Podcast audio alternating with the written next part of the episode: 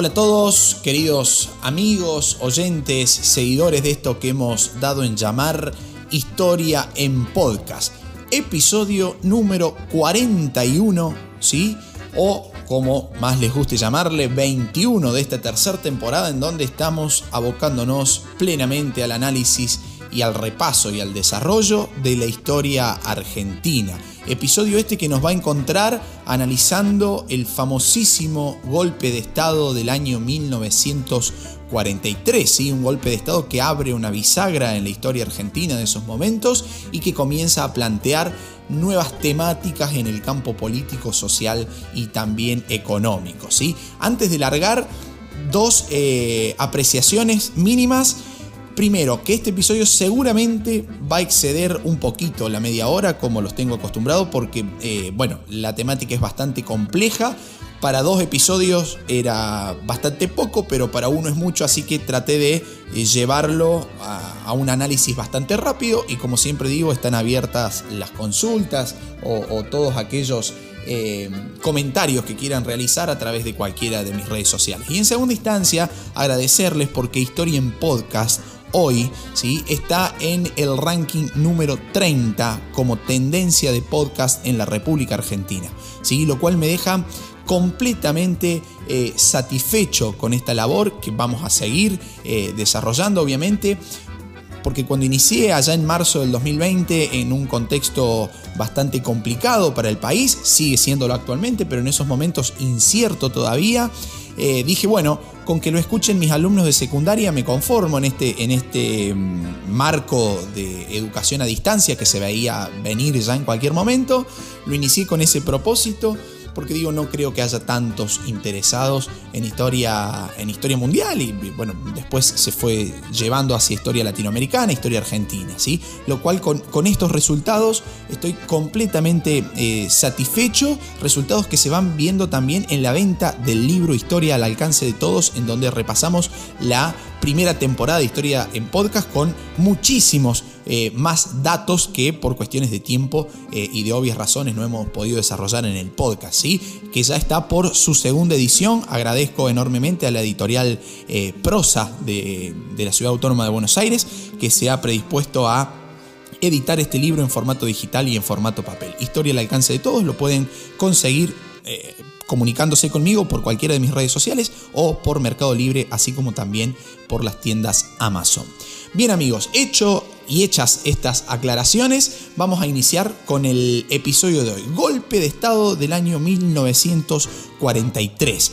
¿Sí? Un golpe de Estado que se plantea, que se lleva a cabo eh, en medio de un panorama bastante complejo en cuanto a la política nacional. ¿Por qué complejo?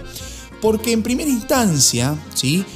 el presidente en uso de licencia, Roberto Marcelino Ortiz, termina firmando finalmente su renuncia definitiva por problemas de salud, como ya hemos adelantado algo en los episodios anteriores, que lo va a llevar, problemas de salud que lo van a llevar definitivamente a la muerte en el año 1942. En julio de 1942, una diabetes bastante avanzada lleva a la muerte a Roberto Marcelino Ortiz. Meses antes, ¿sí? analizando este panorama complejo de la política nacional, meses antes muere también Alvear, ¿sí? en, en marzo de 1942. Unos meses después, en enero del 43, muere Justo, el expresidente Justo. O sea que estamos viendo cómo la política nacional, tanto de corte conservador como de corte eh, radical, en el caso de Alvear, está presentando cierta acefalía. ¿sí? Están los líderes poco a poco eh, van muriendo, ¿sí? ya lo había hecho también Irigoyen en el año 33. El vicepresidente Castillo, entonces, frente a la renuncia de, del de Ortiz, del presidente Ortiz, asume plenamente sus facultades presidenciales ante esta cefalía de la cual estamos hablando. Y ni bien asumió, se volvió, eh, digamos, se volvió por el, liberalismo conservador más duro. ¿sí? Se volcó hacia el liberalismo conservador, aquel que caracterizó a la política argentina entre 1880 y 1916. Y de cara a las nuevas elecciones presidenciales que ya eh, se arrimaban, digamos que ya estaban cerca, eh, el vicepresidente en uso de las facultades presidenciales, eh, Castillo, candidateaba a quien fuera su mentor político, Robustiano Patrón Costas, que a su vez era el líder del Partido Demócrata Nacional. candidatura que era rechazada por otros sectores del conservadurismo de la época. Y mientras tanto, en el ejército, poco a poco, crecía la desconfianza hacia el presidente que además candidateaba al líder del Partido Demócrata Nacional, Robustiano Patrón Costas. Finalmente, el 4 de junio de 1943, tenemos en nuestra historia argentina un nuevo golpe militar que puso fin al gobierno del conservador Ramón Castillo. Y ojo, porque acá surge una problemática que también es bastante actual con una reivindicación bastante reciente que se ha hecho del golpe de Estado del 43, este mismo año 2020, ¿sí? por algunos sectores políticos. Que Ramón Castillo haya llevado adelante un gobierno conservador me parece a mí, en mi lógica eh, y en mi forma de entender la historia, no es jamás, nunca un justificativo para llevar adelante un golpe de Estado. ¿Sí? Porque estamos hablando que... Eh, digamos, los manuales o algunos libros de historia con determinada eh, orientación política dicen, bueno, era un gobierno conservador, entonces mediante eso justificamos el, golpe. Bueno, si estamos justificando un golpe de Estado, entonces cada uno de los golpes de Estado que se han llevado a, eh, cabo en nuestra historia, en nuestro país, puede eh, contener alguna justificación, lo cual me parece sumamente eh, aberrante, porque en definitiva estamos afectando a un gobierno democrático que se ha desarrollado mediante el fraude, que se ha desarrollado en contextos eh, bastante ilegítimos, lo cual para mí todavía no hace eh, un justificativo para el desarrollo de golpe de Estado y ya vamos a ver por qué, porque ese golpe de Estado se convierte en un gobierno dictatorial que avasalla derechos. ¿Sí? Entonces, si justificamos un golpe de Estado, estamos justificando un gobierno que priva libertades. ¿sí? Lo cual eh, sería bastante eh, contradictorio a la hora de analizar algunos discursos políticos. Ese golpe de Estado fue llevado a cabo por un grupo, eh, por un grupo de, militares, digamos, que se oponía al movimiento del liberalismo conservador, llevado a cabo por por el presidente Castillo, defendía ideas nacionalistas, criticaba el fraude, eran abiertamente anticomunistas y se comprometían, según ellos, a convocar elecciones democráticas ni bien se normalizara la cuestión institucional. Fíjense, la palabra normalizara es, a ver, yo me preguntaría al menos, ¿quién, ¿de quién son las normas, digamos, ¿no? ¿Qué vamos a normalizar? De acuerdo a qué óptica, de acuerdo a qué intereses. ¿sí? Vamos a tratar de eh, aclarar ese panorama en este episodio. ¿sí? Si bien no conformaban un grupo sólido desde el punto de vista ideológico, hay que decir que en lo económico propiciaban a la política del desarrollo industrial en el país y en lo político, y acá viene lo problemático, digamos, lo político, llevó a cabo un programa sumamente autoritario en donde se perseguían, por ejemplo, opositores, particularmente activistas gremiales y políticos de ideas socialistas y comunistas, lo cual si estamos justificando un golpe de Estado, estamos justificando las políticas que se llevaron a cabo posteriormente al golpe. ¿sí? Entonces ahí para mí por lo menos finaliza la justificación de que Ramón Castillo era un conservador, entonces el golpe estaba eh, justificado. Ahora, ¿Quién era el grupo este de militares que encabezó el golpe de Estado del 4 de junio de 1943? ¿Quiénes lo integraban? Bueno, debemos volvernos en el tiempo un poquito atrás, particularmente tres meses antes del golpe, en marzo de 1943, se formó en nuestro país el famosísimo y tan nombrado GO, G-O-U, GO, que tiene muchos significados. El más el más aceptado académicamente es el de Grupo de Oficiales Unidos, pero también eh, se lo ha significado como em, Grupo de Obra de Unificación, Gobierno, Orden y Unidad, Grupo Orgánico Unificado, en fin, como tenía un corte secretista el GO, ¿sí?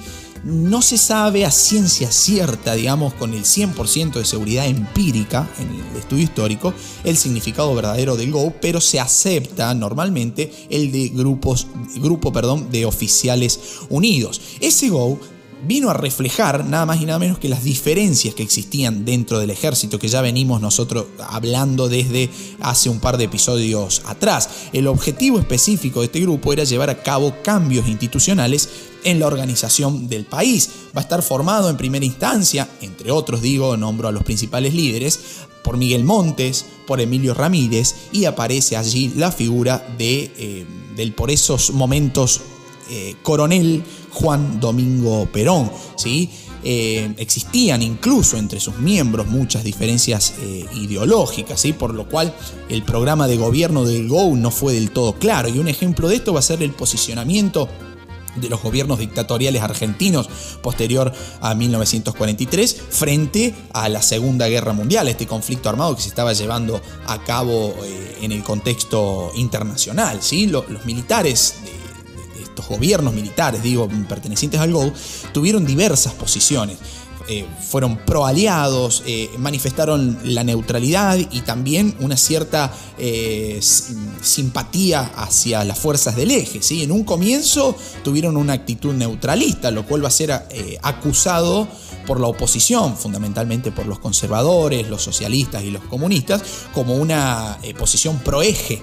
¿Sí? una admiración, una cierta mm, admiración por la, por la Italia fascista, por, por la Alemania eh, eh, nazi, digamos, la Alemania de Hitler. ¿sí? Finalmente, en 1945, bajo el gobierno de Delmiro Farrell, y hay que decirlo, por presiones norteamericanas, Argentina le termina declarando la guerra a Alemania y Japón eh, el 27 de marzo de 1945, lo cual vemos que hay diferentes posiciones, que es un grupo que ideológicamente no está unificado si hay un grupo de oficiales unidos y bueno, la unificación tendríamos que ver en base a qué intereses está realizada. Ahora bien, simplemente para aclarar, ¿sí? Eh, los presidentes que ejercieron la primera magistratura, el gobierno de facto después del golpe del GO, fueron el general Arturo Rawson, ¿sí? que estuvo solamente tres días al mando, eh, sucedido posteriormente por el general Pedro Pablo Ramírez desde el 7 de junio del 43 a febrero de 1944 que en esos momentos eh, va a agarrar la presidencia el general Edelmiro Farrell, ¿sí? entre el año 44 y finalmente la salida democrática que se le va a encontrar en el año 1946. A su vez, al mismo tiempo, ¿sí? cuatro militares fueron designados vicepresidentes. ¿sí? Sabá Sueiro fue el primero, Edelmiro Farrell, que después va a llegar a ocupar la presidencia, Juan Domingo Perón y Juan Pistarini. Esos fueron los gobiernos militares sucedidos en nuestro país entre 1943 y 1946. Ahora bien, en materia económica, ¿sí? el gobierno de Ramírez, sobre todo, llevó a cabo una economía sumamente nacionalista y mercado internista. ¿Qué quiere decir esto? Que el crecimiento económico del país venía del interior del mismo país, ¿sí? un mercado tendiente a satisfacer las necesidades internas. En comparación al modelo agroexportador, por ejemplo, nuestra economía miraba al extranjero porque exportábamos y de allí venía la principal cantidad de divisas. ¿sí? Bueno, en este momento la economía nacional va a estar mirando hacia el mercado interno con un corte sumamente eh, nacionalista, además muy industrializado, lo cual significa una reactivación del modelo EASY, del modelo de industrialización por sustitución de importaciones, que ya hemos explicado en otros capítulos. ¿sí? Se va a crear en este marco, por ejemplo, eh, la, fábrica Sindar, ¿sí? que hoy en día eh, el grupo Sindar es sumamente importante en la industria metalúrgica del país. se va a crear la primera planta siderúrgica en la historia argentina. Em, se va a llevar a cabo una política sumamente reticente a las privatizaciones, por ejemplo. En cambio, vamos a tener el Estado interviniendo algunas empresas eh, privadas, lo cual ya estamos hablando de una lógica nacionalista de la economía. Se va a crear también la Dirección General de Fabricaciones Militares, se va a crear las industrias químicas nacionales, ¿sí? orientadas a la explotación de las minas de azufre en la provincia eh, de Salta, lo cual termina generando un aumento de las reservas en el Banco Central. Entonces vemos que en política económica comienzan a surgir nuevos horizontes y nuevas eh, formas, maneras de pensar y estrategias para hacer frente a la crisis que veníamos trayendo desde el año 1929 y posterior a la, a la crisis de Wall Street pero que se reactive el modelo EASY, que tengamos una política mercado internista, una economía nacionalista bastante industrializada, no significa que el modelo agroexportador haya dejado de funcionar. Es cierto que el campo está en un periodo de crisis,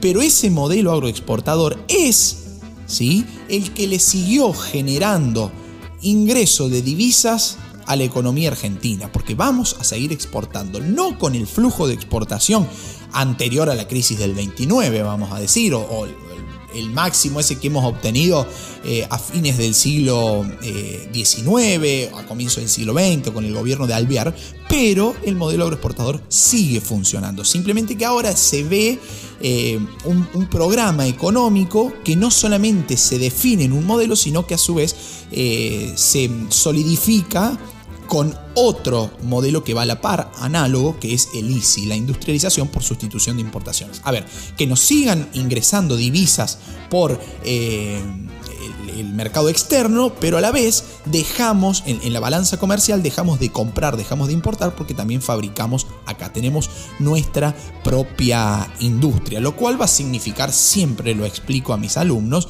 una lógica bastante...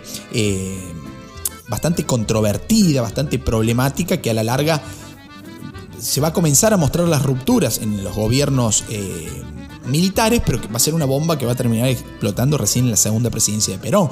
Esta lógica mercado internista, pensado desde la lógica empresaria, trae un problema, porque a ver, invertimos para poner industria nacional, ¿sí? lo cual genera trabajo, lo cual permite a esos trabajadores ganar un buen salario, salario que va a ser volcado al consumo en el mercado interno.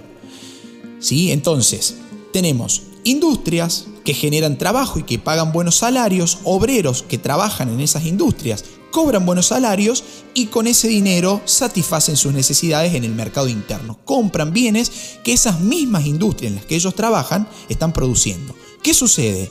Aumenta aumenta la demanda de productos industrializados, porque hay cada vez más dinero en la calle. Y si hay más dinero en la calle y aumenta la demanda, muy probablemente el precio del bien también aumente. Entonces, eso a la larga, no soy especialista en economía, ni mucho menos, pero lo puedo explicar desde la lógica histórica, a la larga termina generando un proceso inflacionario. A mayor consumo, más inflación. Eh, es regla de tres simple directa, digamos, ¿no? Entonces, este modelo mercado internista va a comenzar a mostrar las primeras fisuras allí en, los primeros años va a ser una bomba que le va a terminar explotando en la mano al presidente Perón recién en su segunda presidencia, que lo analizaremos oportunamente, pero simplemente como para tener en cuenta esta problemática que el modelo mercado internista tiene. Digamos, nos puede gustar, podemos estar a favor o en contra, cada cual de ustedes eh, tendrá su propia opinión, desde la lógica histórica tiene un análisis y es el que acabo de realizar. ¿sí? En ese marco de cambios económicos, de industrialización, eh, de mercado internismo, comienza a forjarse en nuestro país una nueva relación entre el gobierno y el sector obrero en el cual va a ser crucial el rol desarrollado por Juan Domingo Perón, líder del sector nacionalista del ejército, ¿sí? recordemos la heterogeneidad que les decía recién que existía dentro del GO y además dentro del ejército, Juan Domingo Perón, que va a ser un partidario eh, de la necesidad de desarrollar un programa económico sumamente industrialista, independiente y además que contara con plena incorporación de los trabajadores en el sistema político. Fíjense ustedes qué adelantado eh, Perón en esos momentos, qué estratega político, por así decirlo, cómo piensa la lógica que después vamos a ver vamos, y vamos a analizar detenidamente en el capítulo eh, que sigue de Historia en Podcast. ¿sí? En 1943, y por iniciativa de Perón, se va a crear en nuestro país la famosísima Secretaría de Trabajo y Previsión, reemplazando al antiguo Departamento Nacional del, Nacional del Trabajo que les he mencionado en unos episodios anteriores que tuvieran en cuenta, porque va a ser esencial para entender el desarrollo del Perón político, ¿sí? ya no del Perón militar, si bien nunca deja de ser militar, digo, podemos analizar la figura del Perón en su ámbito político, del Perón político, a eso me refería. ¿sí? Esta secretaría, y por, por intermedio justamente de Juan Domingo Perón, produjo cambios fundamentales respecto a los gobiernos anteriores, sobre todo tendientes a establecer una relación cada vez más fluida con el movimiento obrero. Y en ese sentido se van a sancionar una serie de reformas en la legislación laboral que marcan un antes y un después en la historia argentina y en la relación entre el gobierno y el movimiento obrero. Y que voy a hacer un pequeño paréntesis. Son leyes que Perón, estando dentro del oficialismo de turno, tiene el poder político para desarrollar, pero que no son propias ¿sí? de Perón. Son medidas reivindicatorias de los derechos laborales, pero que venían en nuestro país, y lo venimos analizando, recuerden aquel episodio de la Argentina obrera, ¿sí? desde hacía 40 años, 50 años incluso, que tenían ya eh, cierta, eh, cierto arraigo en nuestro país y ideas además que venían desde el socialismo y desde el anarquismo eh, inmigrante, digamos, en nuestra Argentina, ¿sí? pero que Perón, siendo parte del oficialismo de turno, tiene la fuerza y el monopolio del aparato del Estado para llevar a cabo esas, esas reformas laborales, digamos, que, que viéndola con el diario del lunes, se aplauden, ¿sí? las aplaudimos todos los que eh, estamos trabajando en relación de dependencia, en el ámbito público o en donde sea, pero que son medidas ¿sí? que posteriormente el movimiento peronista se las atribuyó como propias, pero que en realidad no fueron propias porque ya hemos venido analizando, repito, cómo esas eh, ideas, esos derechos, esas reivindicaciones laborales, obreras e incluso feministas pertenecían a otros colectivos políticos y Perón, nuevamente hábil y estratega eh, en cuanto a esta materia política, decide implementarlos. El primero de ellos va a ser el Estatuto del Peón de Campo. Estamos hablando de Argentina, del modelo agroexportador, de una Argentina con muchísima tierra disponible para la explotación agropecuaria, terratenientes eh, que se beneficiaban con el trabajo eh, de los peones de, campo, digo, de los obreros rurales, sector al que nunca, nunca el Estado había mirado. Recordemos el grito de Alcorta en 1912 que da origen a la Federación Agraria Argentina, se comienza a surgir allí una especie de sindicato obrero rural, pero que a la larga se va a terminar aliando con los terratenientes. Entonces, Estamos hablando de un sector de la población obrera que muy pocas veces en la historia argentina se le había prestado atención. ¿Qué hace Perón? Nuevamente la habilidad estratégica política, crea el Estatuto del Peón de Campo, el cual estableció primero, antes que nada, un salario mínimo y segundo, mejoras en las condiciones de alimentación, vivienda y trabajo que este sector gozaba. ¿sí?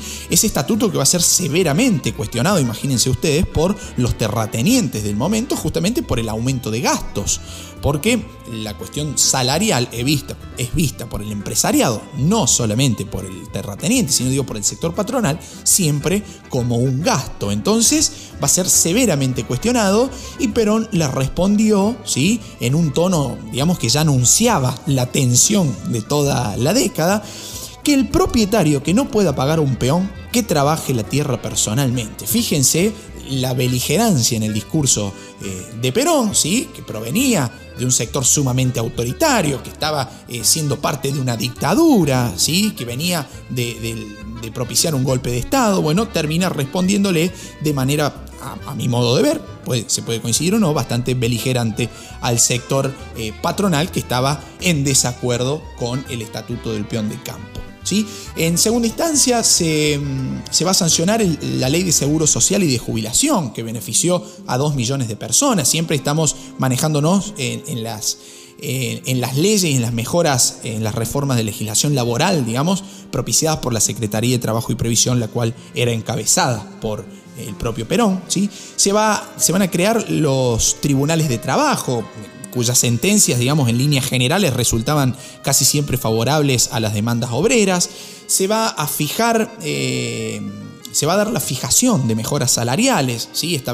por ejemplo, estableciendo el, aguinaldo, ¿sí? el cual es un sueldo más que se paga en dos partes, una en junio y otra en, diciembre, ¿sí? es decir, a mitad y a fin de año. Y se va a dar el famoso reconocimiento de las asociaciones profesionales, ¿sí? lo cual... Eh, mediante lo cual, digamos, el sindicalismo logra obtener una mejora, digamos, sustancial de su posición en el plano jurídico. ¿sí? Se reconoce a las asociaciones profesionales, gremios y sindicatos, todos nucleados bajo la órbita de la CGT, que tampoco es una creación peronista, sino que ya sabemos que viene eh, funcionando en nuestro país desde 1930 en plena dictadura de Uriburu. ¿sí? Bien, en 1944 continuaron estas reformas sociales. Se va a dar, por ejemplo, por mencionar algunas, la reglamentación de la forma de pago de los salarios, eh, la prohibición del trabajo femenino antes de las 7 de la mañana, la rebaja en los artículos de primera necesidad, entre otras. ¿sí? Ahora bien, En ese contexto y también en 1944 va a suceder un hecho bastante eh, problemático en la historia de nuestro país, fundamentalmente en la provincia de San Juan, ¿sí? que va a ser el famoso terremoto de San Juan que prácticamente hace desaparecer a la ciudad capital de esa provincia, la ciudad de San Juan, lo cual genera en el gobierno una especie de eh, ayuda y de asistencialismo hacia eh, esa provincia, fundamentalmente esa ciudad.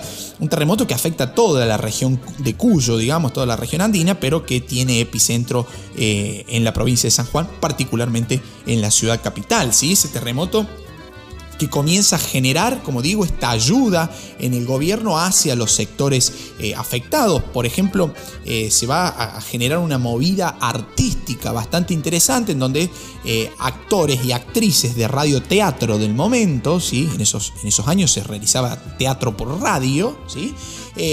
llevan a ayudar, ¿sí? actos benéficos para justamente asistir a esta población de la provincia de San Juan que se encontraba eh, en, la miseria misma, digamos, a, punto de desaparecer. Un terremoto que en las condiciones de viviendas de esos momentos fue letal. ¿sí? En ese terremoto de San Juan se termina conociendo Juan Domingo Perón con... Eh, con Evita, ¿sí? con Eva Duarte, eh, una actriz de, de radioteatro sumamente importante y con muchísimo talento, dicen las, eh, los estudios. Entonces, eh, ese terremoto y en esa ayuda, en esa... Eh, digamos, en ese movimiento benéfico hacia, San Juan, se termina conociendo Juan Domingo Perón con Evita, quien fuera su segunda esposa. Recordemos que Perón ya había estado casado con Aurelia Gabriela Tizón, ¿sí? de la cual había enviudado en el año 1938. Bien, frente a ese panorama de reformas laborales tendientes a beneficiar a un sector de la población, que era el sector obrero, ¿sí? se van a formar dos bloques opuestos, ¿sí? marcados justamente por el acercamiento político y social del Estado hacia el movimiento obrero. Primera instancia, un bloque social y político, ¿sí? Eh, en el cual nucleaba, digamos, a gran parte de los trabajadores, tanto viejos obreros como nuevos obreros, que ya hemos analizado anteriormente, organizaciones sindicales, el sector nacionalista del ejército, empresarios dedicados eh, con su actividad al, mercado internismo, digamos, al mercado interno. ¿sí? Ese bloque social y político que respaldaba y apoyaba las ideas de Perón y en, otra instancia, digamos, por otro lado, la oposición política, social y económica a estas medidas eh, de Perón como secretario de Trabajo y Previsión, en el cual se nucleaban terratenientes y empresarios dedicados al mercado externo y la gran mayoría del sector medio de nuestro eh, país. En 1945, 319 entidades patronales van a dar a conocer en un documento eh, una protesta en contra de la política social del gobierno, protesta en la cual participaron, por ejemplo, la Bolsa de Comercio, la Cámara Argentina de Comercio, la Bolsa de Cereales, la Cámara de Exportadores. Entonces, eso nos, termina pintando cuál es el sector opositor a Perón y cuál es el sector eh, cual defiende ¿sí? y postula los enunciados de la política del secretario, del por entonces secretario de trabajo y previsión. Y me gusta aclarar algo en este punto, ¿sí? voy a ir mechando también un poco de, opinión personal eh, y que siempre lo ponemos en debate tanto aquí como en, mis clases, en, instancia, en nivel medio, ¿sí? en educación secundaria. Fíjense ustedes lo contradictorio del golpe del 43 y de los gobiernos subsiguientes y de la política de Perón. Ya hemos dicho que el GO era un grupo heterogéneo, que no tenía una ideología definida y declarada, por más que su nombre mm, llevara, digamos, al grupo de oficiales unidos, ¿sí? esa unidad que no sabemos por dónde venía, que el ejército también era, tenía una composición heterogénea, pero ese golpe de Estado del 43 se considera anticomunista, antisocialista, entonces, cuando hablamos de socialismo en nuestro país, ya hemos analizado nosotros anteriormente eh, cuáles fueron las reivindicaciones, cuáles fueron las luchas que el movimiento socialista con Alfredo Palacios, por ejemplo, eh, se, llevaron. ¿Sí? A ver, estamos hablando de... Eh, la mejora en el salario, el salario mínimo, las jubilaciones, el seguro social, el seguro contra el despido. ¿Sí? los derechos reivindicatorios de la mujer, de la mujer obrera, ¿sí? de la mujer como ciudadana también, lemas y luchas que llevaban en nuestro país 40, 50 años y que tenían eh, como principal cabeza al Partido Socialista y que van a ser llevadas a cabo por un grupo, particularmente por Perón, digamos, pero que pertenecía a un grupo que se autodeclaraba antisocialista y anticomunista, pero que termina sacando del comunismo y particularmente, perdón, del, socialismo, medidas tendientes a satisfacer eh, las demandas laborales y los derechos obreros, ¿sí? que venían siendo enunciadas por el propio socialismo al cual perseguía, lo cual nos habla de una cierta contradicción ideológica o al menos, o al menos, ¿sí? de un pragmatismo político, de un pragmatismo eh, en cuanto a reformas laborales que viene a ponerse en práctica, ¿sí? Por algún determinado interés político de aquellos que lo realizan. ¿Qué estoy queriendo decir con esto? A mi modo de ver la historia, Perón, desde la Secretaría de Trabajo y Previsión, comenzaba ¿sí? su carrera como político, ya no como militar. ¿sí? Si bien nunca va a dejar de ser militar, nunca va a renunciar a sus rangos, ¿sí? Eh, Perón comienza una especie de eh, carrera política ¿sí? por eh, lograr la presidencia. Y ya vamos a ver cómo termina desenvolviéndose todo esto. A fin de cuentas, se va a llevar a cabo el 19 de septiembre de 1945 la marcha de la Constitución y la libertad. Fíjense, si no hay término más actual que este, piénsenlo en la lógica actual y lo que ha pasado en los últimos días en Argentina, marcha de la Constitución y la libertad, ¿sí? Eh, en la cual la oposición al gobierno de Farrell, ¿sí? Eh, convocó justamente una concentración pública en la cual se exigía la renuncia del gobierno y la entrega del poder a la Corte Suprema de Justicia hasta llamar a elecciones, hasta encontrar la famosa salida electoral de la dictadura. ¿sí?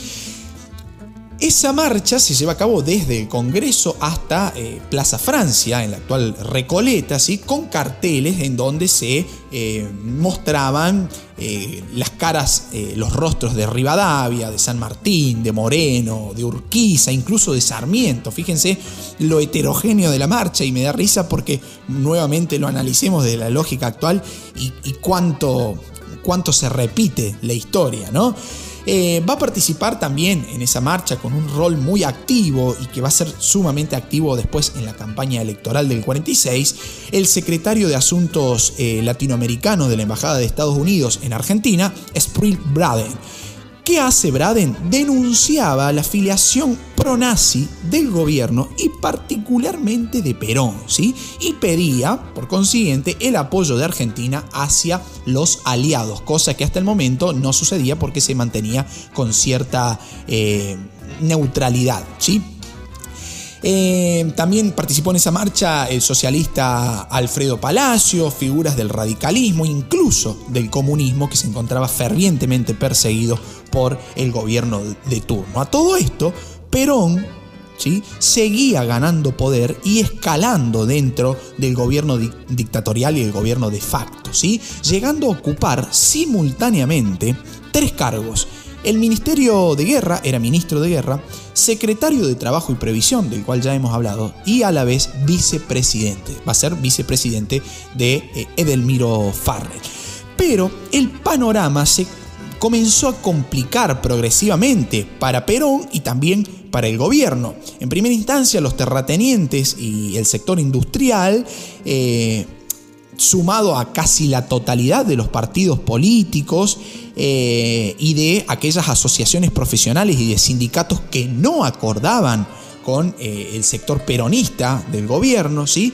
Eh, cada vez comenzaron a enfrentarse más con Perón y con sus propuestas, reclamando la democratización del país. Recordamos que estamos bajo un gobierno dictatorial de corte militar, ¿sí? Eh, y comienzan eh, a sumarse también las demandas y las acusaciones del secretario de Asuntos Latinoamericanos de la Embajada de Estados Unidos en Argentina, Sprill Braden, ¿sí? Ante esto, los militares que integraban el gobierno de Farrell creyeron en esos momentos, provechoso por así decirlo, desprenderse del sector político liderado por el propio Perón. ¿Por qué? Porque era considerado como el personaje más irritable por la oposición. ¿sí? Perón era considerado como el culpable, así, comillémoslo, digo, pero para entenderlo, de todas esas políticas que le significaban pérdidas económicas a algunos sectores de la población y que además eh, eran sumamente eh, autoritarias porque aquellos sectores que no acordaban directamente de manera beligerante se los enfrentaba desde el propio Estado. Recordemos, insisto, que estamos bajo un gobierno dictatorial de corte militar. ¿sí? Además, eh, Perón era considerado peligroso, por así decirlo, por el propio gobierno militar, dado los avances sobre distintas áreas del Estado que estaba desarrollando la figura de Juan Domingo Perón. Entonces, exigieron la renuncia de este personaje, de, Juan Domingo Perón, el 8 de octubre de 1945 y lo van a terminar llevando detenido a la isla Martín García que por cuestiones de salud acusadas por el propio Perón y siendo él militar es trasladado justamente al hospital militar para su atención. Frente a esto se despierta en Argentina una de las movilizaciones obreras más importantes, autogestadas por así decirlo, ¿sí? y que van a dar el origen mítico al movimiento peronista. ¿sí? Una parte del sector obrero consideró que sus derechos obtenidos, logrados, conseguidos, conquistados, como quieran llamarlo, eh, bajo eh, la tutela de Perón, se verían afectados si Perón fue justamente obligado a renunciar y además eh, detenido. ¿sí? Entonces se convoca una huelga, la CGT va a convocar una huelga general para el 18 de octubre de 1945. Pero al conocerse el traslado de Perón hacia el hospital militar, la concentración se generó espontáneamente, llevándose a cabo un día antes de lo programado, es decir, el 17 de octubre eh, de 1945. El punto neurálgico de concentración eh, fue justamente el hospital militar en donde se hallaba detenido Perón y también Plaza de Mayo, en donde eh, la masa obrera se va a reunir para pedir por la liberación y por la restauración en el poder político de su líder Juan Domingo Perón, una masa movilizada que provenía mayoritariamente, hay que decirlo, de la inmigración interna. Inmigración interna que se genera porque en el campo, ya lo hemos dicho, periodo de crisis, poco trabajo, malas condiciones, migran hacia las ciudades en donde la lógica industrialista del gobierno permite ese movimiento interno, esas migraciones internas que ya hemos analizado en el capítulo anterior. ¿sí?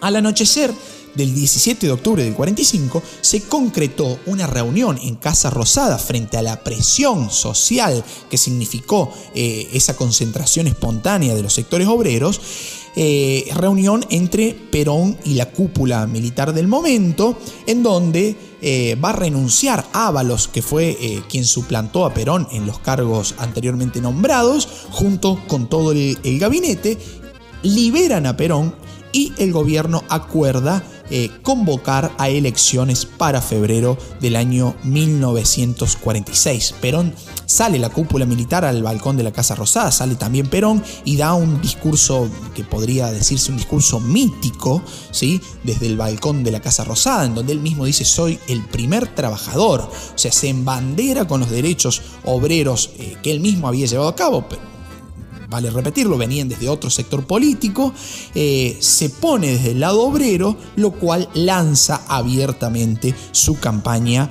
eh, presidencial, por así decirlo. La Armada Argentina, eh, esto también hay que nombrarlo, se va a mostrar sumamente en contra e intentó levantarse contra las medidas de Farrell, pero el levantamiento no prosperó justamente por la falta de apoyo.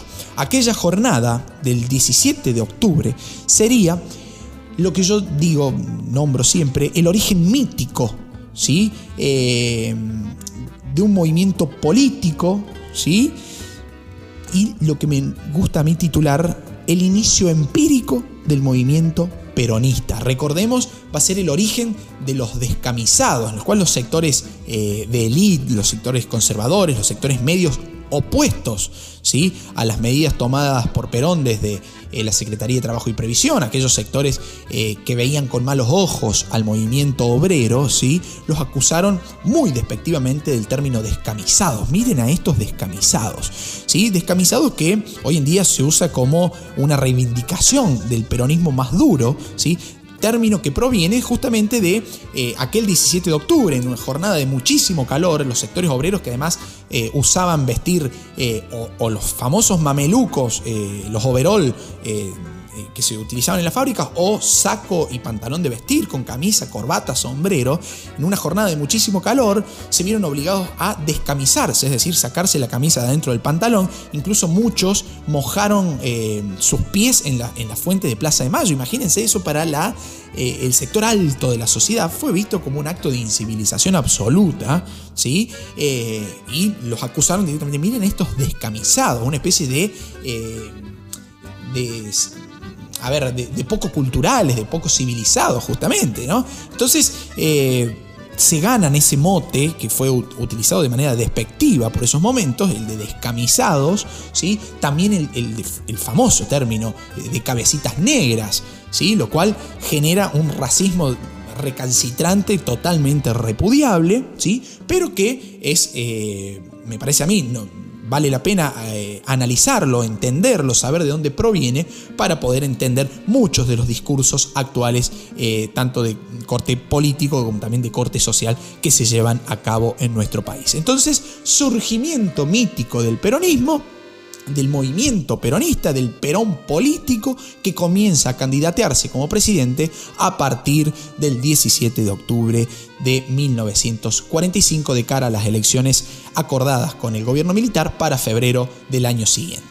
Bien amigos, hasta aquí hemos llegado. En un próximo episodio analizaremos justamente eh, los gobiernos peronistas, la campaña eh, a las elecciones presidenciales bastante tensa, bastante caliente, con Estados Unidos metido de por medio, con Perón sumamente activo, con el movimiento obrero y con aquellos sectores eh, antiperonistas podemos decir. ¿sí?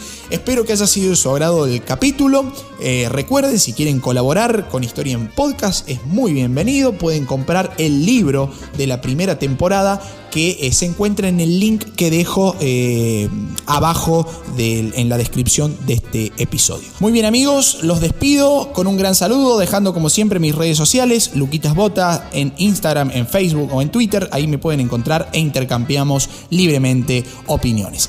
Chao amigos, hasta un próximo episodio. Muchas gracias.